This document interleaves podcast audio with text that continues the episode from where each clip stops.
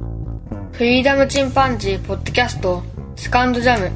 この番組はアマチュアバンドフリーダムチンパンジーのメンバーが思いついたことを好きにお話しする番組です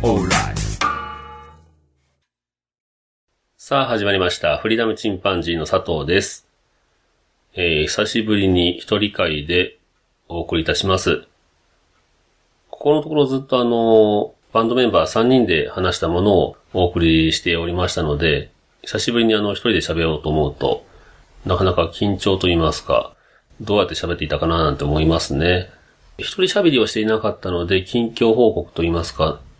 いろいろありましたが、子供のバスケットが、まあ本格的な活動というのがとりあえず終わりまして、一段落つきました。まあそれでも土日は練習に行ったりはしているんですけども、まあだいぶ楽になりましたね。手がかからなくなってきました。今週末にはもう卒業式ということで、まあ小学校6年間、あっという間でしたね。バスケットも4年生から始めて、まあ3年間でしたけど、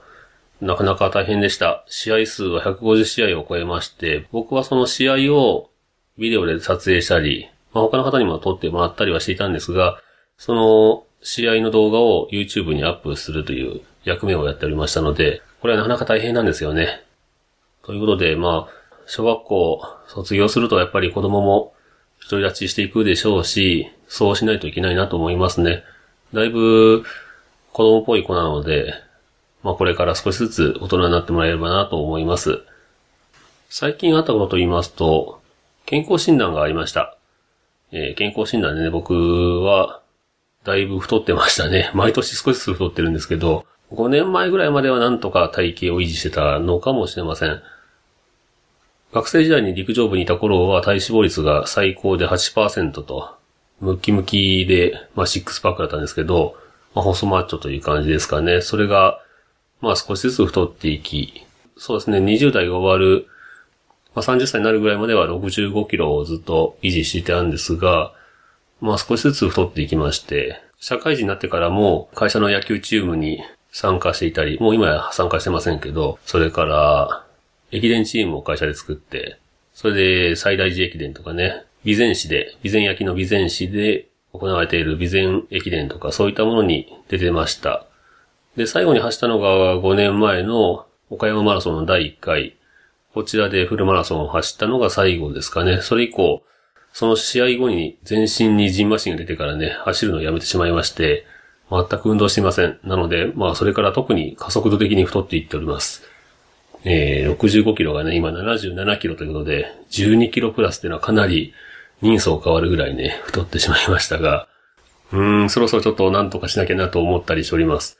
僕の友達、えー、前、学生時代にやっていたバンドのボーカル、藤原くんというのが、たまにあの、ゲストで出てもらってるんですけど、1年ぐらい前ですかね、会った時に、最近筋トレにハマってるんだということを言ってましたけども、最近ツイッターを始めたようで、そのムキムキの体をね、写真に撮ったりして、トレーニングしている動画とかアップしてますね。やっぱ40過ぎると、だいたい二分されますよね。ムキムキになっていくタイプと、諦めて僕みたいに中年太りしていくという。うん。僕にもね、マッスルメモリーというのは残ってるのか、完全にメモリー消去されてるかわかりませんが、そろそろ筋トレしようかななんて思っております。そのムキムキになってる友達の藤原くんっていうのが185ぐらいあるのかな？もっとあるかもしれませんけど、すごく大きいやつなので、それでもうムキムキになってますからね。うん。なかなかやっぱり、あのー服着てもかっこいいですよね。スーツが似合うと言いますか、シャツが。お腹のあたりね、やっぱりピシッとこう、ズボンの中に入るのは、かっこいいなと思いながらね、僕もちょっと、ダイエットしないといけないなと思っております。さて今日はお便り紹介をしたいと思います。前回はカフェクラフトマンのチンプスさんからいただいたおめでとうございますというところまでお読みしましたかね。これあの、うちのポンちゃんの最後の試合で優勝したというコメントに対していただきました。では、えっ、と、まず巻貝さんからいただきました。フリチンテイク47、48。様々な現象に電気が関係しているのは僕にとっては疑いようのない事実です。宇宙のすべてを電気で説明する。電気宇宙論が存在します。というふうにいただきました。電気宇宙論。本当にあるのかな？あの、巻貝さん提唱なのか、本当にあるのかちょっとこの辺は調べておりませんが、電気って本当不思議な存在ですよね。例えば静電気にしても、未だにちゃんと解明されてないそうですし、脳の中のシナプスをね、電気信号が走っていって、ものを考えてるとか、海馬の中を電気信号がぐるぐる回って、そこに繋がってるシナプスから記憶してるとかね。なんかその辺、脳みその不思議ですよね。またちょっとあの、電気宇宙論調べてみたいと思います。巻貝さんありがとうございます。それから、キビの団子さんからいただきました。ストレングスファインダーは超面白そうやん。やろう。ケンさんとかなりシンクロ率高そう。ケンさんに講師になってほしいな。すべての人1億2000万人が自分の特性に沿った自営業者になれば良いというのが僕の考え方ですというふうにいただきました。ストレングスファインダーというお話をね、全部で前後編とそれからヒロシの強みとはというので3回にわたってお送りいたしましたが、このストレングスファインダー本当に面白いですからね、2000円ぐらいの本で、えー、自分の強みというのがわかりますので、ぜひやってみられてはいかがでしょうか。まあ、1億2000万人全員がね、自営業者になると、多分世の中回らないんですけども、僕の会社なんかはそんな大きい会社ではないんですが、それでも500人弱いまして、まあ、関連会社も含めれば1000人超えるんですけど、うん、やっぱり大きくなるほど歯車になる人間が必要だったりね、するんですよね。まあ僕はその歯車の一つではあるんですが、ちょうど昨日ですか、僕の会社の同期が一人辞めてきまして、本当にエースと呼ばれてるような、非常に実力のあるやつだったので、ヘッドハンティングされたかなというところはあるんですけども、まあ、彼は僕とは全然部署が違って、まあ、食のデパートみたいな会社ですけどね、そこで、まあ、元の部分の情報を作ると言いますか、仕事をしてる同期が辞めていきましたね。詳しいこと言わないので、ひょっとすると、本当に仕事に嫌気がさしてとか、嫌な上司がいてとか、そういう理由かもしれませんが、今のところ、本人が口を閉ざしてるんですけどもね。できればね、彼も自分のしたい仕事を見つけたんだってあればいいなというふうに思っております。君の団子さんありがとうございます。それからトリフィドさんからいただきました。フリチンのテイク49、話題がどんどん広がるのを聞いていてとても楽しいです。おしゃれは外向き、スタイルは内向きのことなのかなぁと聞いてて思いました。CD のジャケ買いの代わりに、今は何きっかけでこれさそうのインスピレーションが湧くんですかね。音楽にも限らず、ポッドキャスト番組を聞き始める時も、というふうにいただきました。うーん、ジャケ買いっていうのは今あんまりないのかなやっぱりザッピングと言いますか、YouTube とかでね、ザッピングしていて見つけるとか、うん、音楽配信系のサイトからざっと聞いていって見つけるのかなまあ画面上であの、ある程度ジャケットっていうのもあるでしょうけどね。うん、やっぱり CD ショップ行って CD のジャケットを見ながら、内容全くわからずにですね、もうジャンルすらわからずに買うなんていうことは、僕の頃はありましたからね、そういう楽しみもありましたけどね。当然あの、大外れしたものもいっぱいありましたけど、えー、当時はもう、外れたと思ってもね、聞き込んでいくうちに好きになってみたりとか、そういった音楽もたくさんありました。レコード屋さんでね、かかってる BGM 聞いて、で、店員さんに、これ、誰のバンドですかなんていう風に聞いてね、手に入れたりとかもしてましたね。ポッドキャスト番組に関してはやっぱり、うん、一度自分が好きになったものから派生して、その人が進めてる番組とか、いう形で地図つなぎに聞いていったという部分もありますね。あとは僕はツイッターをしておりますので、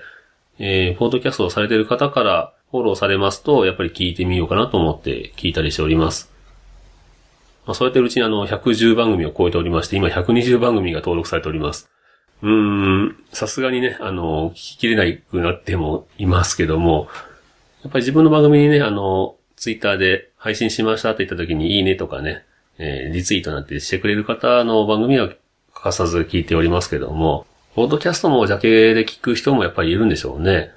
そういう意味ではうちのジャケットっていうのはなかなか定まらないですし、あまり、うん、受けの良くないジャケットになってますんで、このあたり、ポッドキャストのジャケットもちょっと考えてみようかなというふうに思っております。続いて、あの、鳥広さんから、えっ、ー、と、感想でつぶやいたウエスタンブーツの写真もアップしていただきました。細身の黒でロングでヒール5センチあって、何のブランドでもないけど、このおかげでトニーラマとかに手を出さずに済んでいます。ブーツストラップはメンフィス土産というふうにいただきました。おー、かっこいいんですよね、この写真ま。革のブーツはやっぱり持ちますしね、ちゃんと手入れしてれば。で、ブーツのね、えー、足首のところに革ベルトにシルバーの、えー鎖がついております。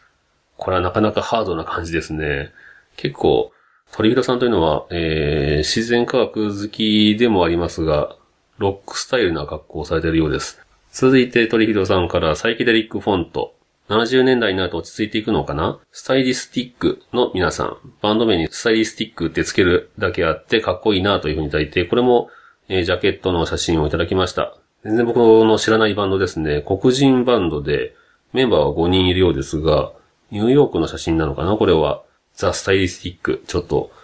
一度これ調べてみようかなと思いますね。鳥人さんありがとうございます。それから、キビの団子さんからいただきました。シームレスダウンはドライクリーニングで接着が剥がれてしまう危険があるんで、クリーニング業界で問題になっています。高価なダウンなら特に賠償責任があるので、断られるケースが多いでしょうねというふうにいただきました。キビの団子さんは、えー、名前をキビの団子さんといただいてますけど、同じ岡山でポッドキャストをされている、クリーニング屋さんの店主のミッチーさんですね。プロから、えーこういった指摘がありました。やっぱりね、あのーやばいようですね、このシームレスダウン。かっこいいですけどね、シームレスダウン。うん、やっぱりドライクリーニングで断られてしまうとどうしようもないですもんね。こうなると、一体どこでクリーニングすればいいんだっていう話になりますよね。最近はあの、アウトドア、特に山登りされる方で、冬山登山される方なんかは、下着を着ずに、えー、素肌にそのままダウンを着るのが流行ってるそうです。これが一番暖かくて、しかも汗をすぐ吸収してくれると。いうので今流行ってるらしいんですが、これをやるとね、絶対匂いますよね。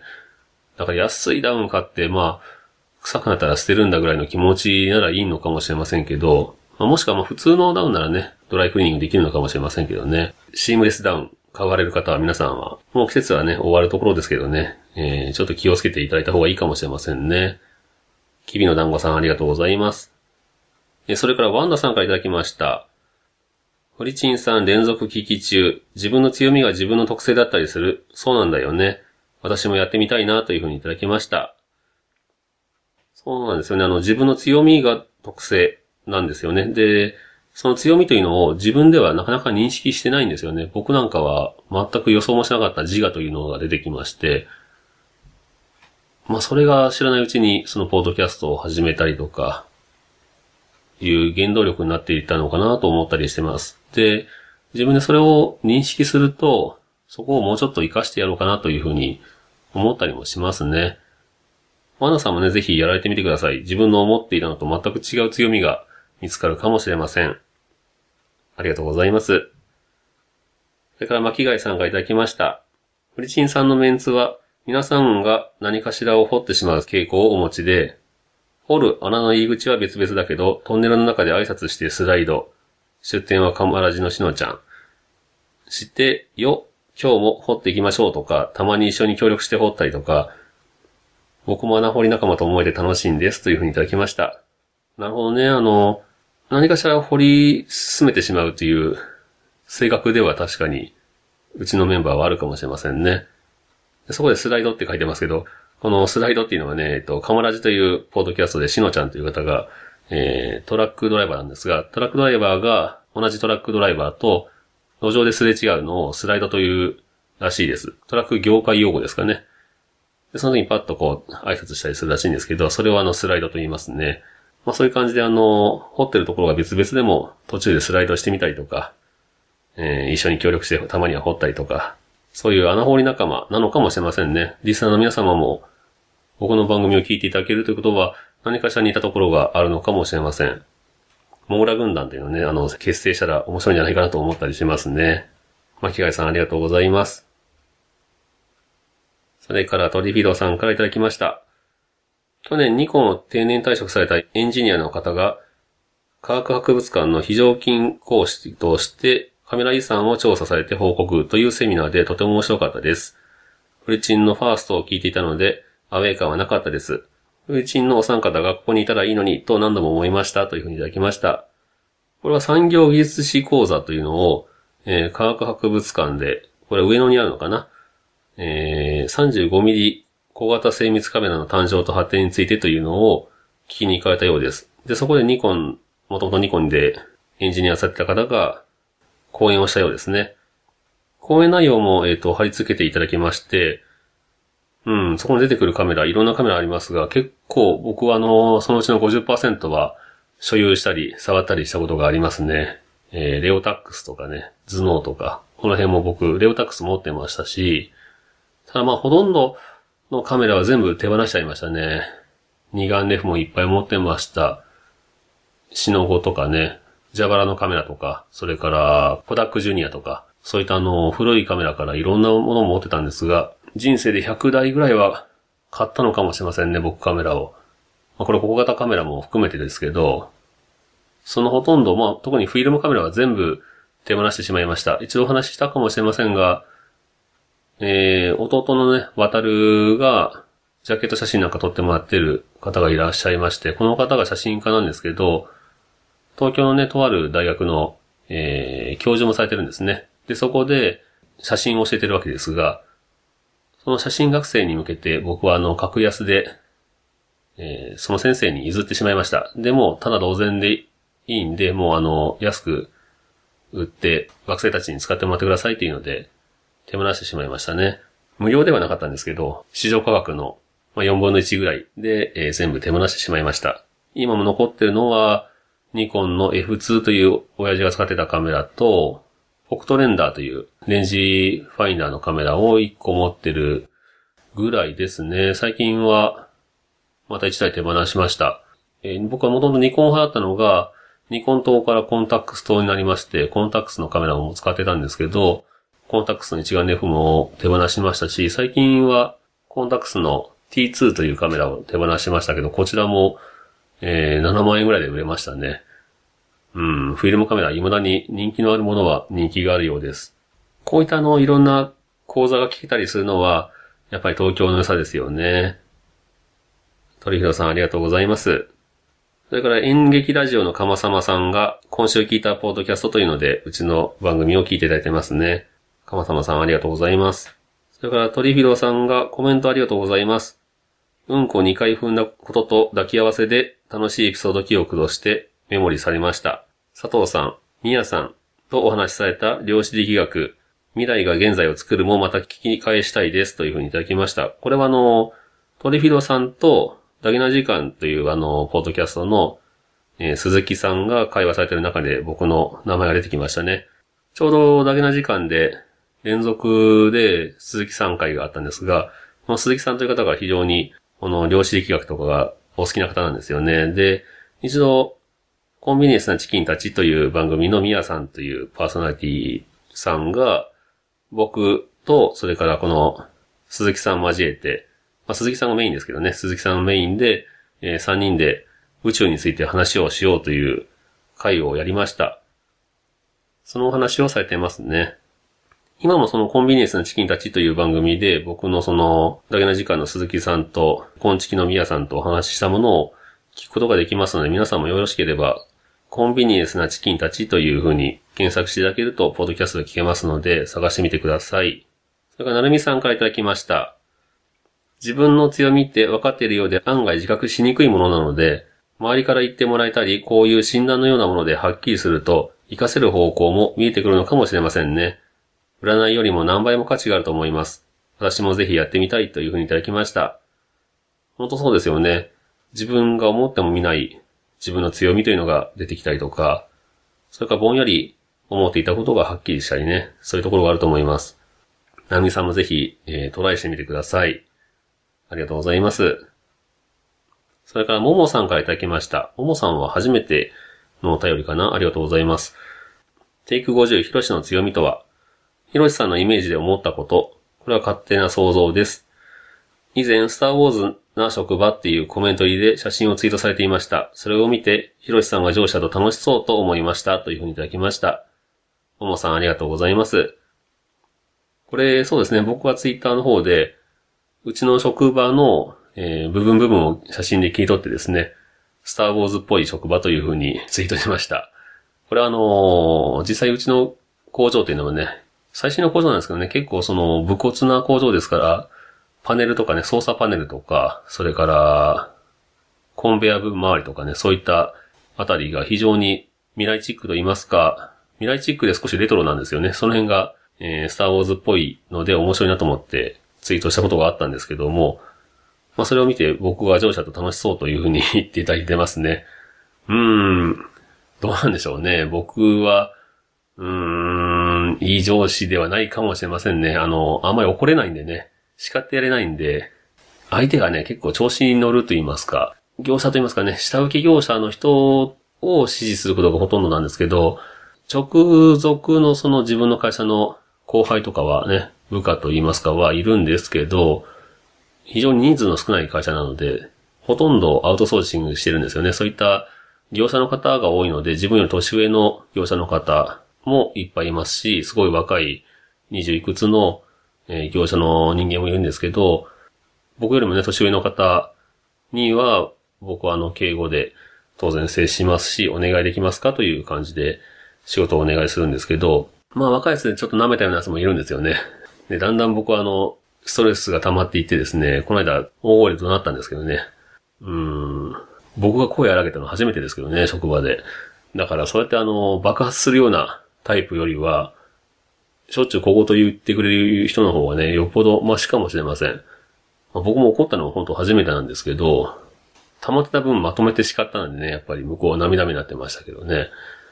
まあその彼のね、えっ、ー、と、おじさんというのも同じ職場で 働いておりまして、そのおじさんに、ちょっとすいません、僕も声を上げてしまってなんていうふうに言いましたら、いやいや、もう若いうちが勉強ですわっていうふうに言ってもらえたんでよかったんですけどね。まあ、あんまり気持ちのいいものじゃないですよね。本当怒るのも僕苦手ですしね。あまり上に立つタイプじゃないと思います。えー、ももさんありがとうございます。皆様いつもお便りありがとうございます。フリーダムチンパンジー佐藤という名前でツイッターをやっておりますので、もしよろしければフォローしていただいて、そちらであの、シャープ、カタカナでフリチン、シャープフリチンというふうにコメントをいただきますと、そのままお便りとして読ませていただいております。また Gmail もございます。freedom.chimpanzee.gmail.com です。フリーダムもチンパンジーも、カタカナでフリーダムと入れて予測変換で探すとすぐ単語として出てきますので、チンパンジーもそうですね、出てきますから、その辺は簡単に検索できますので、できれば Gmail の方にもお便りください。まあめんどくさいんですね。なかなかメールの方に送ろうという方はやっぱり少ないので、まあ逆にね、あの Gmail 送っていただくとすごく嬉しいっていうのがありますよね。もちろんあの Twitter の方で送っていただくのも気楽にどんどん送っていただくのもとても嬉しいです。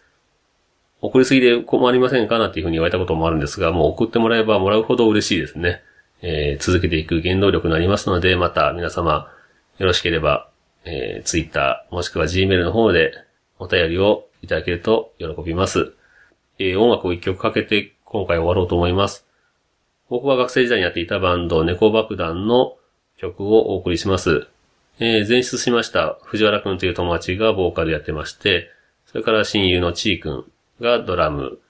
ベースで蝶さんと一緒にやっていましたバンドの音楽を聴いていただきながらお別れとしたいと思います。曲名は、俺はテキサスで死ぬ。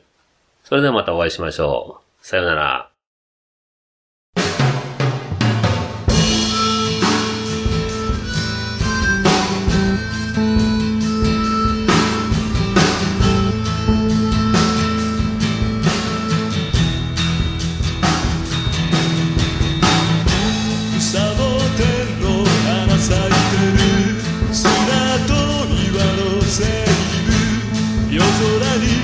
し